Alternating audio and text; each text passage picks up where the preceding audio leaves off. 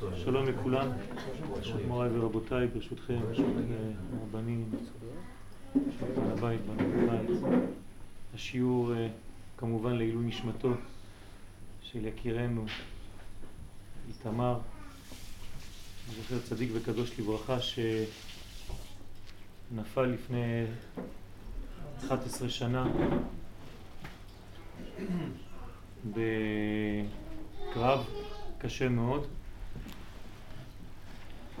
ממש אה, לא ליד, בתוך ציונו של אה, יוסף הצדיק, פשוט הרב. ואברהם ביקש ממני, אני לא יודע למה, אם אני בכלל ראוי לתת את השיעור הזה, אבל אה, נעניתי בשמחה להעלות עוד יותר גבוה, אם אפשר בכלל, נשמה גדולה שכזאת. כתוב בויקרא כ"ג, בסוכות תשבו שבעת ימים. אנחנו ערב חג הסוכות, ימים גדולים מאוד שמחברים בין יום הכיפורים לבין חג הסוכות. אנשים חושבים שזה ימים של ריק, של וקום כזה, כדי לתת לנו מנוחה מיום הכיפורים עד שנתחיל את חג הסוכות. בכלל לא ככה. ימים גבוהים מאוד. אני יש ארבעה ימים שמפרידים או מחברים בין אה, שתי המדרגות וחז"ל מסבירים לנו שמהעלייה הגדולה שהייתה לנו ביום הכיפורים עד הביטוי של העלייה הזאת בעולם הזה צריך ארבע מדרגות שבעצם ארבע מדרגות הללו הם אה, בקשר עם שם השם י' כ' ו' כ' ולכן הימים האלה הם ימים גבוהים מאוד ומאפשרים לנו נחיתה. נחיתה עד חג הסוכות, כשאנחנו מתחברים חזרה לתוך הטבעיות מהגובה שהיינו בו ביום הכיפורים. ולכן הנחיתה הזאת היא יורדת בהדרגתיות. ביום הראשון אנחנו יורדים קומה, ביום השני עוד קומה, ביום השלישי עד היום הראשון של חג הסוכות, שאז אנחנו במציאות הגשמית, בלי כמובן לשכוח את הרובד הרוחני שעדיין עוטף את כל הבחינה הזאת של הסוכה. אז אומר הפסוק, בסוכות תשבו שבעת ימים. יש כאן שתי מילים ברורות. בסוכות תשבו. כלומר, חז"ל מסבירים במסכת סוכה, דף כ"ו, תשבו כעין תדורו. אנחנו צריכים לשבת בסוכה כשהסוכה הופכת להיות הדירה שלנו. הדבר הקבוע שלנו במשך שבעה ימים זאת הסוכה.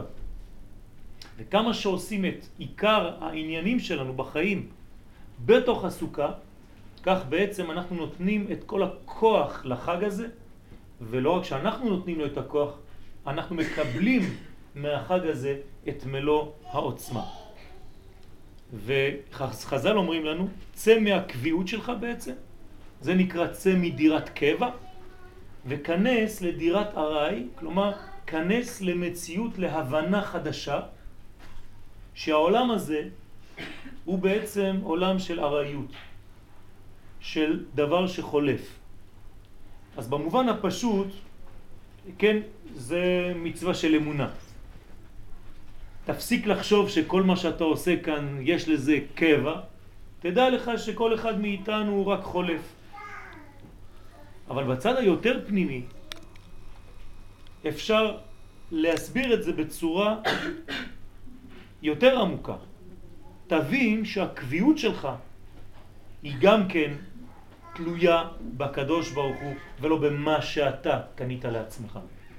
כלומר אתה חי בעצם תמיד במציאות של נס, לפעמים אתה לא מבין את זה, אבל כאן נותנים לך אפשרות להבין את זה. איך? אתה יוצא מהקביעות שאתה בנית לעצמך, הבית החזק, ואתה נכנס לאיזה מין צריף רעוע כזה, שכל רוח יכולה להעיף אותו. ושם אתה מבין שבעצם גם כשהיית בבית, גם שם היה לך נס כל רגע ורגע. רק עכשיו אתה רואה את זה. אפשר גם להסביר בצורה אחרת. צא מדירת קבע לא כדי לברוח, אלא כדי להוציא להביא איתך את מה שקיבלת בקביעות שלך אל העולם הארעי, החולף. כלומר, תביא נצח, תביא קביעות, תביא אלוהות אל, דור, אל תוך החיים החולפים האלה. שחז ושלום לא יהיה מצב שניגע לריק, אלא הקביעות הזאת, האלוהית, תביא אותה איתך, תשפוך אותה אל תוך הארעיות הזאת, אל תוך החולשה הזאת של החיים. ואז תהיה במצב של קבע במקום של חולף, בנצח במקום של זמן שהוא, כן, רץ.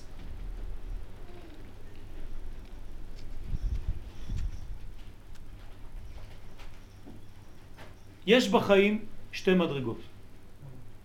מדרגה של מתנה אלוהית ומתנה שהיא קניין. קניין הכרחי, דברים בסיסיים. הגמרא בתענית אומרת, דף ט', שלוש מתנות טובות נתן הקדוש ברוך הוא לישראל במדבר.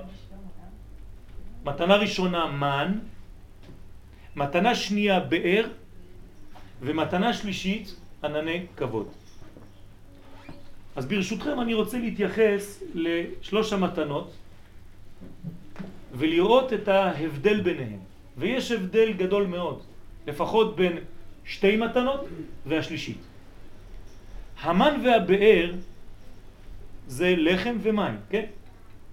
המן היה נקרא לחם מן השמיים, והמים זה המים שהיו עוברים, באים עם עם ישראל. והדבר הזה הוא הכרחי. אי אפשר לחיות בלי המינימום הזה, לחם ומים. הכרחיות לחיי האדם. ענני כבוד, המתנה השלישית, היא בגדר של בונוס. בשביל מה? הרי אנחנו לא צריכים את הענני הכבוד האלה. ענני כבוד זה כבר מין אה, תוספת שהיא אה, לא הכרחית לחיים. ברגע שאתה כבר מבוסס לחם ומים, טוב, יש כאן עניין, כן, חיבן יתרה נודעת להם. לכן, אנחנו לא עושים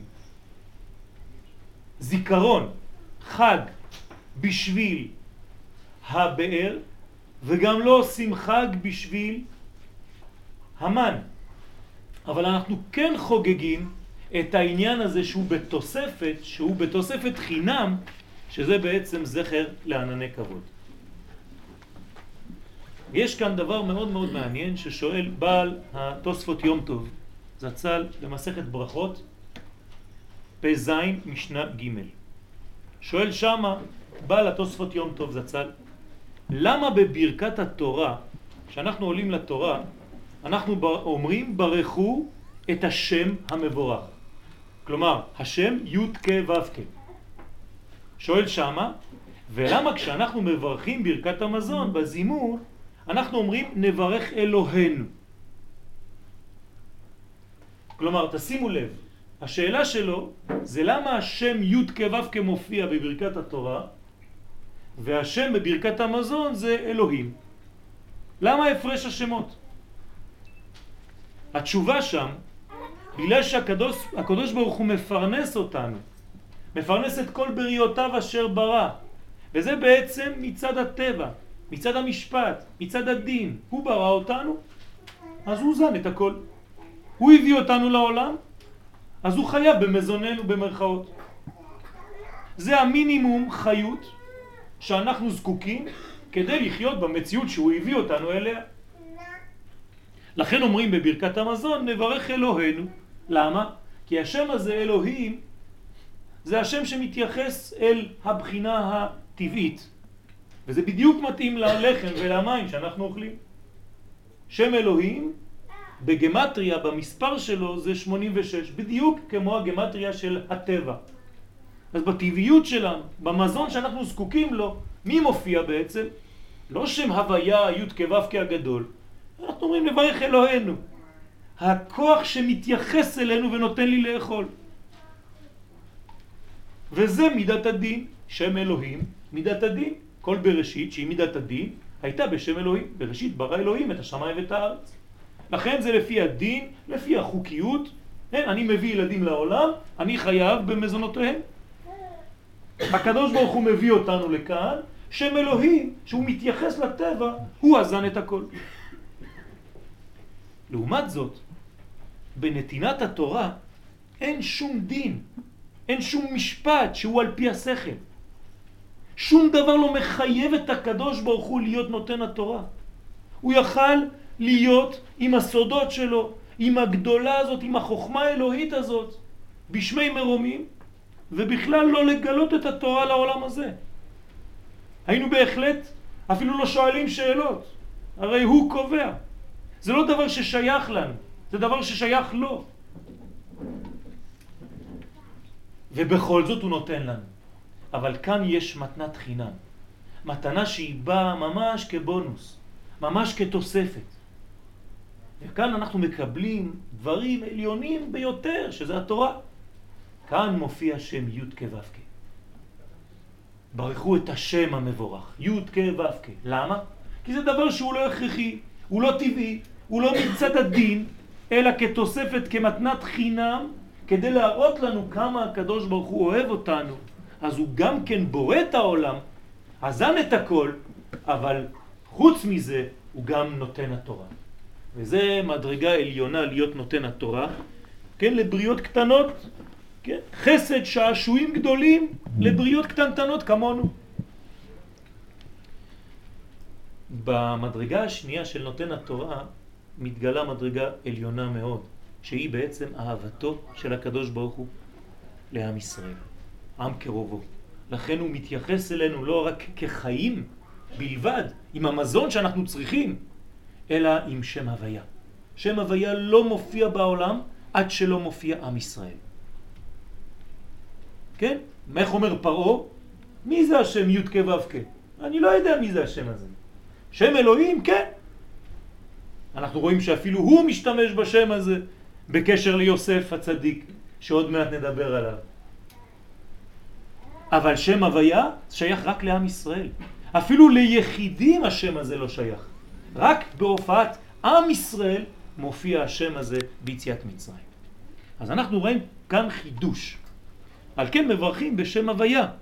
דווקא שהוא מצד החסד, מצד הרחמים, מצד המתנת חינם של הקדוש ברוך הוא שנותן לנו. עכשיו, אם אנחנו חוגגים את חג הסוכות, זכר לענני כבוד, ויש לנו הלכה, לפי אורח חיים תרכ"ה, יש לנו הלכה שתמיד כשאנחנו יושבים בסוכה אנחנו צריכים לזכור שזה זכר לענני כבוד. הרי אמרנו לפני רגע שענני כבוד זה מתנת חינם. זה דבר עליון מאוד, זה שם הוויה. אז בעצם מה זה הסוכה? הסוכה באה להזכיר לנו דבר גבוה מאוד, דבר שהוא בעצם עטיפה אלוהית חינם, חינם, בגלל דבר אחד, אהבתו של הקדוש ברוך הוא לכנסת ישראל. לכן הפסוק שם משלב את שני השמות. תשימו לב. למען ידעו דורותיכם כי בסוכות הושבתי את בני ישראל בהוציאי אותם מארץ מצרים אני השם י' כו' כאלוהיכם, אלוהים. מה, מה זה אומר? לא רק שאתם תאכלו ותשתו לחם ומים בסוכה, שזה מצד הדין, שזה מצד ההכרח, כי זה קיומי, שזה שם אלוהים, יש כאן תוספת.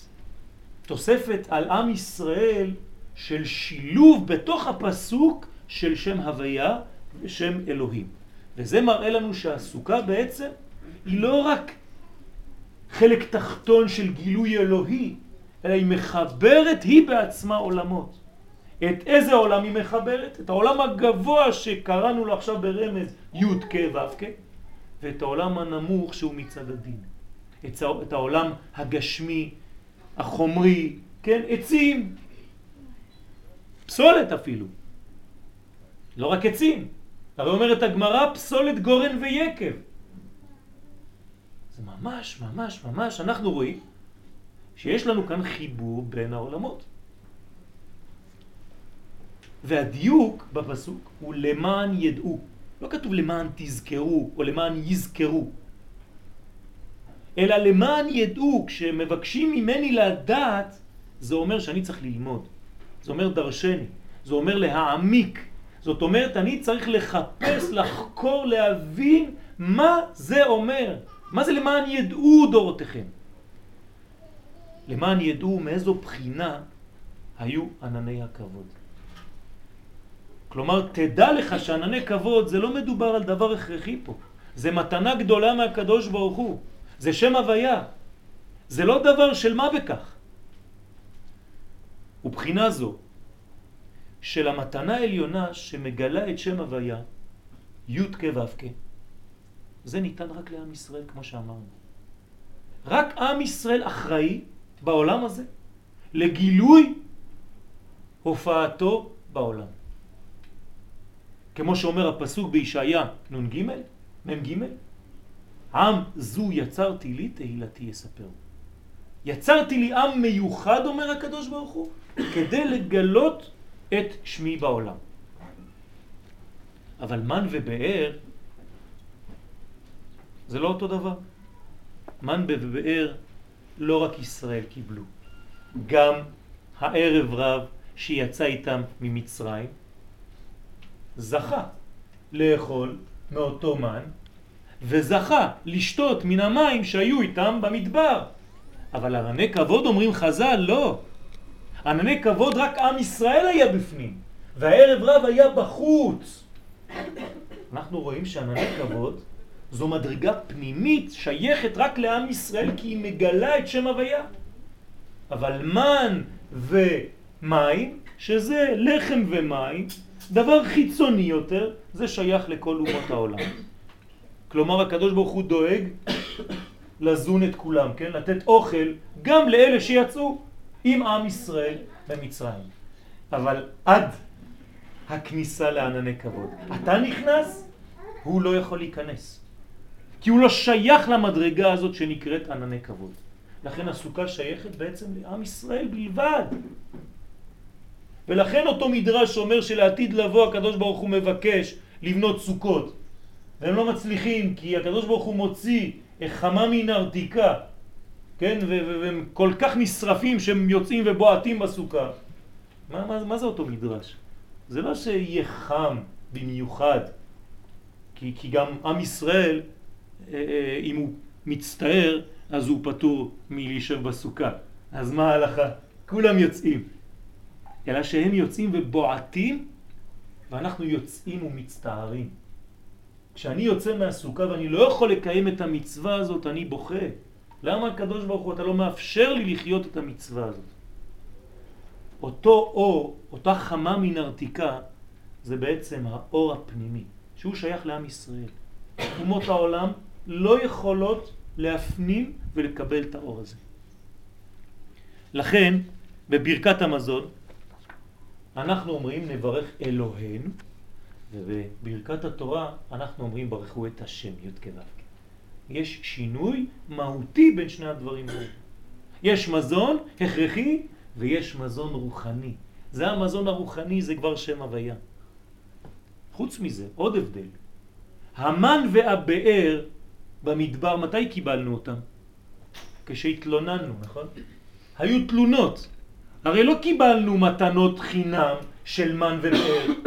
בני ישראל התלוננו שאין להם לא אוכל ולא מים, אז נתנו להם את המן ואת המים. אבל ענני כבוד באו בלי שום תלונה, כי הם בכלל, העננים האלה לא שייכים לשום בקשה אנושית. אמרנו מקודם שזה בא מלמעלה, זה לא תלוי בך בכלל. אתה שייך לעם ישראל, אתה עטוף בעננים האלה. לא ביקשת, לא שאלת, ודרך אגב אתה גם לא יודע לשאול ולבקש דברים גדולים שכאלה. אז מן ובאר זה מיטת לאלה, זה מהעולם הזה, זה בקשה, זה תלונה, זה צעקה אנושית. אבל ענני כבוד ממש באים מלמעלה, ממעלה למטה. אז מצד זה בחג הסוכות אנחנו נמצאים במדרגה, אומרים חז"ל, יותר גדולה אפילו מיום הכיפורים. וזה אנחנו לא מבינים. אנשים חושבים שיום הכיפורים זה השיא, זה הקדושה בשיאה. למה? כי האדם חי את התשובה שהוא עושה. ביום הכיפורים הוא יודע מה הוא בא לעשות כאן. הוא מבקש סליחה על חטא שחטאנו לפניך בזה, ועל חטא שחטאנו לפניך בזה, ועל זה, ועל זה, ועל זה, ועל זה, וכל היום, ותחנונים, וסליחות, ולא נגמר. אתה מודע למה שאתה עושה. כלומר, יש עניין שהאדם פועל אותו, כדי שהכפרה תחול עליו. אף על פי שגמרא, בגמרא כתוב שכן, לפי רבי, יום הכיפורים מכפר מעצמו עיצומו של יום. אבל אנחנו יודעים שצריך תשובה, לפי הרמב"ם. אז מה החידוש? בחג הסוכות אתה עושה מצווה אפילו כשאתה לא מודע. איך אני יודע את זה? יש מצווה לישון בסוכה. כשאתה ישן, לכאורה אתה כבר מאבד את כל הדעת שלך. אין לך בכלל שום תפיסה, שום אחיזה. ודווקא שם אתה גם כן מקיים מצווה לישון בסוכה? זאת המעלה של חג הסוכות. כלומר, זה ממש הולך לפי מה שאמרנו. זה לא תלוי בך בכלל. אפילו שאתה מתנתק מן הדעת, אתה הולך לישון, אתה מפקיד את הדעת שלך. גם שם חל עליך כל הכוח הזה העוטף. למה? כי זה ענני כבוד, זה בא ממעלה למטה, זה בכלל לא תלוי בך. אתה יודע מה? לך לישון. אומרים חז"ל, צריך להיזהר מהדרשנים בבתי כנסת בחג הסוכות. למה? כי הם מעייפים את הקהל, הקהל יכול להירדם בתוך בית הכנסת והוא עושה עבירה. כי אפילו שנת ארעי של כמה שניות אסורה מחוץ לסוכה. צריך להיזהר לא להרדים את הקהל. אז עכשיו אנחנו לפני חג הסוכות. אז זה בסדר. כלומר, יש לנו פה עבודה מאוד מאוד גדולה, שגם כשאני ישנה, אז ליבי ער. גם אומר שלמה המלך בשיר השירים, אני ישנה וליבי ער. זה לא תלוי בך. למה? כי הכוח של חג הסוכות הוא בא מלמעלה. זה השראה שיורדת. הוא מבליט החג הזה את היוזמה האלוהית. הוא בא אלינו. הוא יורד אלינו. הוא עוטף אותנו. צלע דמהמנותא. הצל של האמונה קורא הזוהר הקדוש לחג הזה, לסוכה. כלומר, בחג הזה מתגלים החסדים של הקדוש ברוך הוא. האהבה שלו לעם ישראל, גם כשהם ישנים. זה לא תלוי בכלל במעשיך. זה דבר עצום. ישראל אף על פי שחטא, ישראל הוא. אתה עושה מצוות, לא עושה מצוות, שומר שבת, לא שומר שבת. כשאתה בתוך הסוכה, אתה כלול בתוך ענני כבוד. אתה כלול בכלל ישראל. ראויים כל ישראל יישב בסוכה אחת. כלומר, אתה נכלל בדרגה הכי גדולה שיכולה להיות, שהיא בעצם המדרגה של כנס, כנסת ישראל, בת זוגו של הקדוש ברוך הוא. והמשך החג יוכיח את מה שאני אומר. בהושענא רבה. מה אנחנו עושים בהושענא רבה? מקיפים את המזבח בערבות. כן? כך אומרת המשנה בסוכה, דף מ"ב. מה זה הערבות האלה? הערבות אין להם לא טעם ולא ריח. כשאתם קונים את ארבעת המינים, אתם אף פעם לא קונים ערבות מיד. ערבות זה ברגע האחרון. כן, מחר בבוקר נשיג ערבות, נסתדר כבר. אומרים חז"ל זה רמז ליהודים שאין להם לא תורה ולא מצוות, אין להם לא טעם ולא ריח. ודווקא עם היהודים האלה, עם הערבה הזאת, אני מקיף את המזבח בהושענא רבה. אתם יודעים מה זה להקיף את המזבח? בדיוק אותו עניין. למה? מאותה סיבה. פשוט חג הסוכות מגלה את הסגולה הפנימית שלנו לפני המעשים שלנו. לא תלוי כמעט במעשים שלנו. מדרגה אלוהית גדולה מאוד. ולכן יש כאן רמז שאפילו הנמוכים שבעם ישראל יש להם המקום הזה בתוך החג. למה? כי הקדוש ברוך הוא בחר בנו מכל העמים. נקודה. לא כתוב לנו למה, לא כתוב כלום. כמו שהקדוש ברוך הוא בחר באברהם, אתה השם אלוהים אשר בחרת באברהם והוצאתו מרוכזדים ושמת שמו אברהם ורק אחר כך ומצאת את, את לבבו נאמן לפניך. אנחנו חשבנו שהקדוש ברוך הוא בחר באברהם כי אברהם היה צדיק. אז הקדוש ברוך הוא חיפש משמי מרומיו, התחיל לחפש בעולם הזה אם יש בן אדם שמתאים קצת לאלוהות. אומר הנה מצאתי אחד קוראים לו אברהם, עוד מעט תקראו לו אברהם, אז הנה הוא מתאים לי. לא נכון. כל בוקר אנחנו אומרים בדיוק את ההפך והמהר"ל מביא את זה בנצח ישראל. הקדוש ברוך הוא קודם כל בחר באברהם, למה? כי ממנו עתיד לצאת עם ישראל. זהו. ולא כתוב סיבה. אין שום סיבה. אהבתי אתכם נאום השם. אין שום סיבה לאהבה הזאת. אין שום סיבה לבחירה האלוהית בנו. אשרי העם שככה לא. פשוט מאוד. אז איפה הבחירה החופשית שלנו? אז מה אנחנו עושים? איפה המצוות והעבירות? זה מדרגה אחרת. אם אתה רוצה לחיות את החיים שלך הפרטיים לפי הבחירה הזאת שאמרנו עכשיו לפני כמה דקות, אז אתה מחויב לתורה ולמצוות, כדי שהבחירה האלוהית באמת יהיה לה מקום איפה להיאחז. אבל אם אתה לא חי לפי הדברים האלה, אז חבל. יש בחירה אלוהית גדולה בעם ישראל, אבל אתה מוציא את עצמך מהכלל הזה. ומי שמוציא את עצמו מן הכלל, כפר בעיקר, והוא נקרא רשע, בהגדה של פסח. חבל. זה לא אומר שהקדוש ברוך הוא לא בחר בך, הוא עדיין בחר בך. אתה לא בחרת לחיות לפי הבחירה שהוא בחר. לכן הערבה היא מנהג של נביאים. ככה כתוב בסוכה מ"ד. מה זה תקנת נביאים, מנהג נביאים? אנחנו יודעים שבהלכות יסודי התורה לרמב"ם, אומר הרמב"ם, מעיקרי האמונה לדעת שהקדוש ברוך הוא מנבא את האדם. הקדוש ברוך הוא מנבא אותנו. כלומר, אנחנו מסוגלים לנבואה. הקדוש ברוך הוא מנבא אותנו. ולכן, כולנו ראויים לנבואה הזאת. היא יורדת. אני צריך רק להכין איזה כלי קטן, משהו. זה רמז למה אסור לשים את הסכך של הסוכה לפני שבנינו את הדפנות.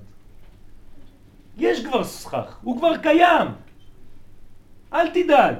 אבל תבנה קודם כל את הדפנות, תבנה את המידות שלך, כדי שהסכך הזה שכבר קיים, הקדוש ברוך הוא כבר בחר בנו, אבל הוא רוצה שזה יהיה עלינו. רק תעשה כמה מידות, לא הרבה.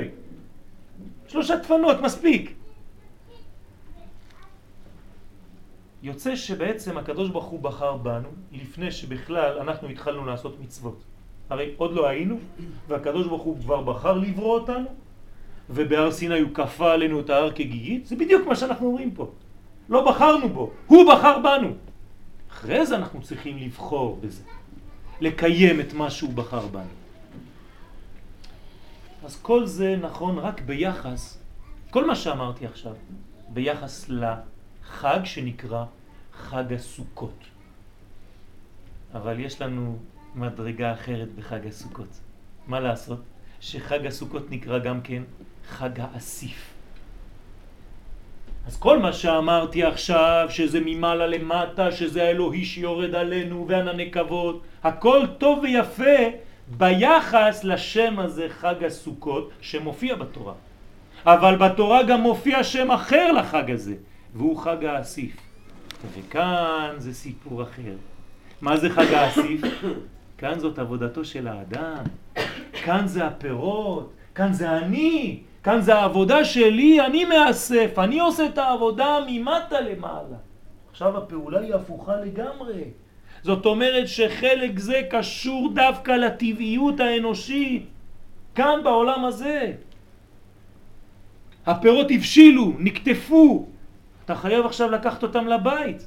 ודרך אגב, אומרת ההלכה, אם אתה לא לוקח אותם לבית, עוד מעט הגשמים מגיעים, אז הכל יירקב. אתה רואה שזה ממש טבעי לחלוטין, אין כאן אה, דברים מרחפים באוויר. אז תראו איזה יופי. החג הזה נקרא בשני שמות. חג הסוכות, וזה הפן האלוהי שבא אלינו, וחג האסיף זה אנחנו שעולים אל האלוהי. תראו איזה שילוב נפלא יש בחג הסוכות. ואותה שלמות מביאה שמחה. ולכן ושמחת בחגיך נאמר דווקא על מה? על חג הסוכות. לא כתוב שמחה יתרה בחגים אחרים כמו על חג הסוכות למרות ששמחה אין הבדל ביום ביום טוב בין יום טוב של פסח לבין יום טוב של סוכות לפי ההלכה אין שום הבדל אז מה ההבדל? יש מין שמחה יתרה. זה עוד עניין בגמרא למה השמחה יתרה הזאת? כן משום שמחת בית השואבה של ניסוך המים במקדש. משהו אחר. אבל כאן אנחנו מבינים למה. בגלל שיש כאן שלמות. איזה שלמות? בין מה שיורד אלינו לבין מה שעולה מאיתנו. אם אני מתרגם את מה שאמרתי לשמות, מה שיורד אלינו זה השם שמופיע למעלה, י' כו' כ'. ומה שאנחנו מעלים זה מבחינת הדין, כן אמרנו, זה שם אדנות. תשימו לב שהשילוב של שני השמות האלה הוא ממש ממש בגמטריה סוכה. השם העליון 26, השם התחתון, שם אדנות 65. 26 ועוד 65, 91, בדיוק המילה סוכה. ותראו איך זה בנוי, בצורה נפלאה. הרי השם הפנימי ביותר, שם הוויה, י' כו' כ', הוא הפנימי, הנה הוא, 26, כ' ו'. והוא עטוף במעשים שלנו, ס"ה 65, שם אדנות.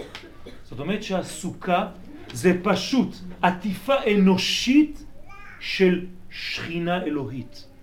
אנחנו כביכול רואים סוכה גשמית מעץ, אבל תדעו לכם, שם השם שורה על הסוכה, יש שכינה בתוך. אתה צריך לדעת את זה. אם אתה לא רואה את זה, אם אתה לא מבין את זה, אתה חושב שזה סתם צריף מעץ. איך כל זה קשור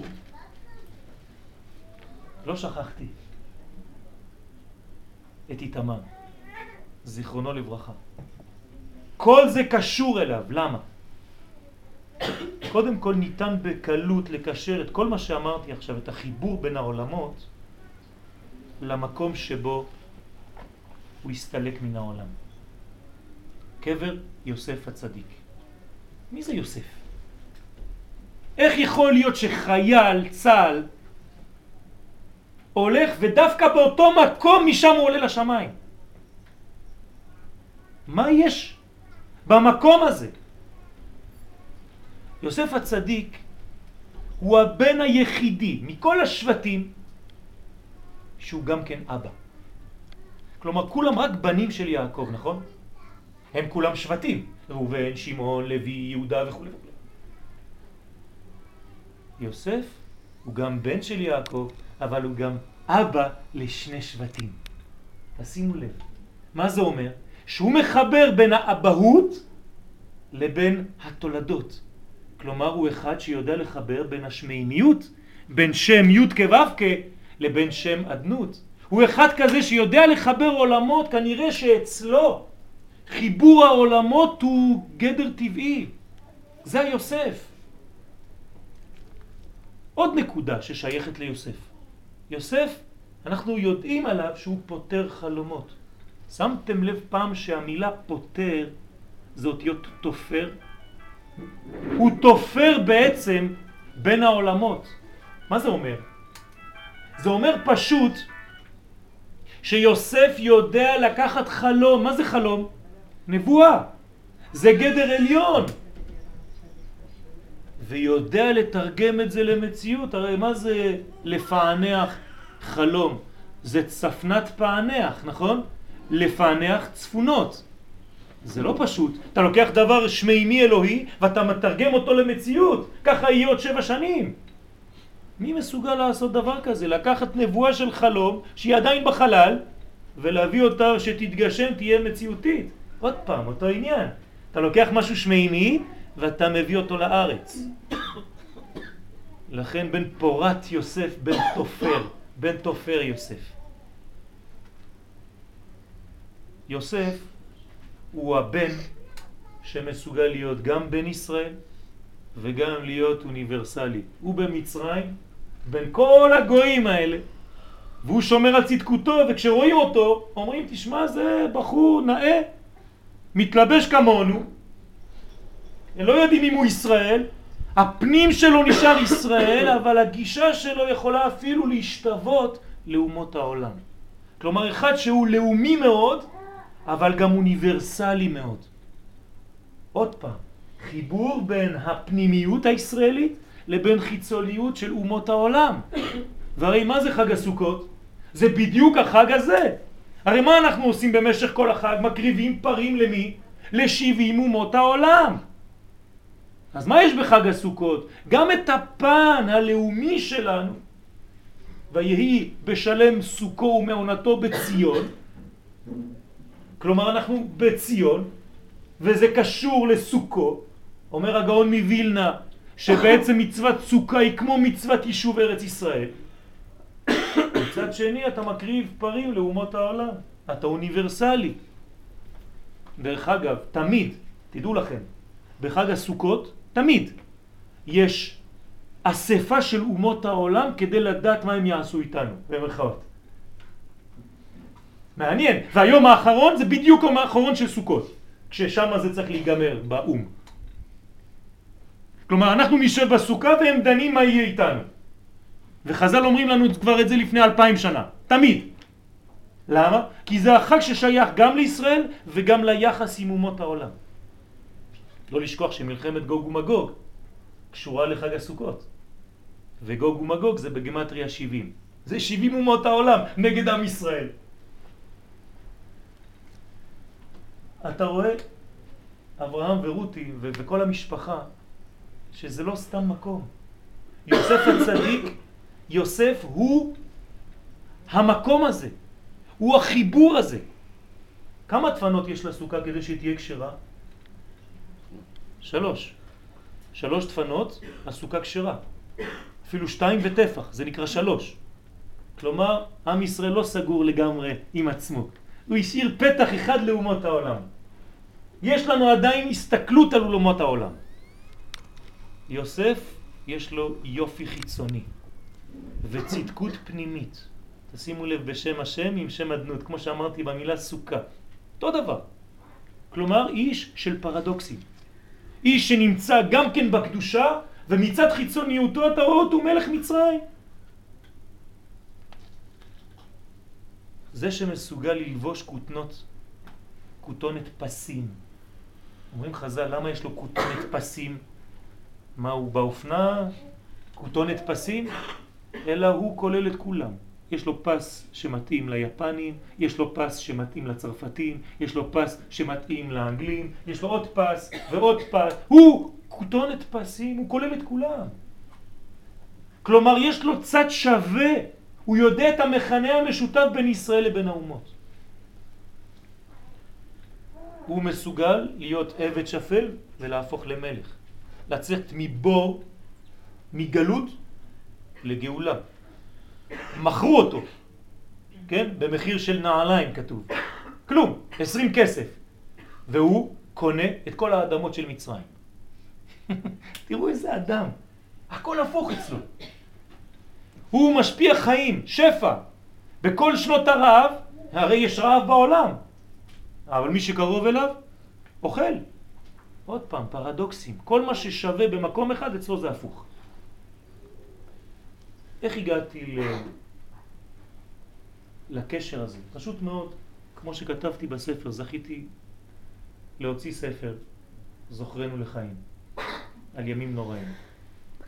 ובתוך הספר הקדשתי חלק להסביר את נפילתו של איתמר, זכר צדיק וקדוש לברכה, בעניין הזה שקשור כמובן למציאות של יוסף הצדיק.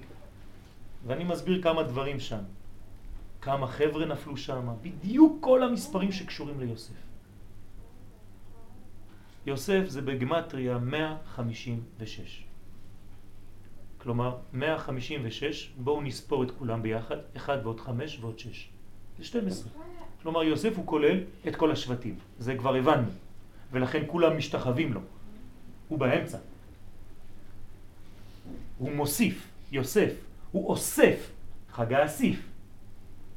כלומר, הוא מחבר, זה שמסוגל לעשות את הכל. אביו חוזר לתחייה כשיוסף מופיע. ואולי זה גם כן חלק מהרעיון פה. שצריך לחיות כשמבינים את הסוד הזה. כשיודעים שאיתמר קשור ליוסף הצדיק, ועכשיו אנחנו יודעים את זה יותר ויותר, ועוד לא סיימתי, תכף אני מסיים, הוא לא גרם שפה חז ושלום יהיה מוות. הפוך. כמו שיעקב כשהוא ידע שיוסף, עוד יוסף חי, יעקב חזר לתחילה. גם המשפחה צריכה לחיות. כולם צריכים לחיות מהכוח שלו. וזאת הנקודה הפנימית של יוסף. אני כותב את השיעור, אני משתף אתכם בחוויה. אני כותב את השיעור ואני מרגיש כמו שהיה בכתיבת ספר תורה. שכולם זוכרים כאן איך נכתב ספר התורה לעילוי נשמתו, שממש איתמר, הנשמה שלו הייתה באה, וכשהסופר היה נרדם, הידיים שלו היו כותבות לבד. וזה לא חלום, זאת הייתה מציאות, ודפים שלמים, יריעות שלמות נכתבו בצורה כזאת שהסופר כבר נרדם. ככה הוא מספר. מתעורר והוא רואה עוד כמה שורות, איך? כשכתבתי את השיעור, אז הרגשתי משהו, אני לא במדרגה להרגיש דברים שהם מעבר, אבל הוא אמר לי, יואל, אם כבר אמרת שיוסף הוא 156, תראה זה מעניין כי אני 651. 156 המראה. הגמטריה של איתמר זה 651. בדיוק יוסף בצורה שונה. כלומר, במקום 156, 651. כלומר, אני המקבילה, לכן הייתי שם. כך אני מרגיש, באמצע שאני כותב. אומר לי, תוסיף עוד משהו בבקשה. הרי אני קשור למרכז של חג הסוכות. אז אני בתוכי שואל איך. אז אומר, תשמע, מה זה העיקר פה? זה הלולב, נכון? לולב זה התמר, היא תמר. אמרתי לו, וואלה, תודה רבה, ואני כותב. על נטילת לולב אומרים, לא על נטילת אתרוג או ערבה או הדס. אז אמרתי, תשמע, אדם כזה, אתה בטח כולל, אתה בטח המדרגה הכוללת, הרי יוסף הוא, ישראל נקרא עם יוסף, עם ישראל נקרא שארית יוסף. אמרתי לו, אולי תעזור עוד קצת איתמר, ברשותך, כן? ופתאום אני יורד לחדר לימוד שלי, ואני מקבל עוד אינפורמציה. אומר לי, תבדוק טוב את המספר שלי, איתמר 651, אני בודק, אני רואה שזה בדיוק, בדיוק הגמטריה של עם ישראל. אתה יודע מה זה? איזה כוח זה? עם ישראל הרי זה המדרגה הכי פנימית שיכולה להיות. 651 זה המספר, בלי תוספת, בלי עוד אחד, בלי כולל, בול. עם ישראל. אז רציתי לשמח אתכם בזה שבעצם הנשמה הכוללת הזאת לא יצאה מהעולם הזה במקום סתם, אלא במקום, במקום של החיבור שבין העולמות. ואני בטוח, כן, כי הרגשתי את השקט שהיה בדיאלוג הזה הרוחני בינינו, כי כנראה הוא ידע שאני הולך לדרוש פה את השקט הנפשי ואת המסר שהוא אומר לי, תגיד להם שאני בסדר, שיתחילו לחיות, שבעזרת השם עם ישראל קרוב לגאולתו. ויהי רצון שהחג הזה, בשנה הכל כך מיוחדת הזאת, הרי לא קרה מבריאת העולם, אמרתי את זה ביום הכיפורים, שיש גם שמיטה וגם שנה מעוברת ב, ב, ביחד. אין דבר כזה, קרה פעמיים בכל ההיסטוריה. מתי? בגאולת מצרים ובגאולת פרס, בעניין של פורים. פעמיים. הפעם השלישית זה השנה הזאת. אז יהי רצון שבזכות כל הכוח הזה שהוא נותן לנו, מבחינת יוסף הצדיק, שתהא נשמתו צורה בצרור החיים, ושם הוא פועל לגאולת עם ישראל, והוא דואג שהקדוש ברוך הוא אכן בעזרת השם יגאל אותנו גאולה שלמה ואמיתית בתשס"ח, שזה סדרים חדשים. תהא שנת סדרים חדשים. אז בעזרת השם תשס"ח יהיו סדרים חדשים בעולם, סדר עליון, הסדר המקורי שאיתו רצה הקדוש ברוך הוא לברוא את העולם. אמן כן יהיה רצון. תהיה נשמתו צורה בצרור החיים.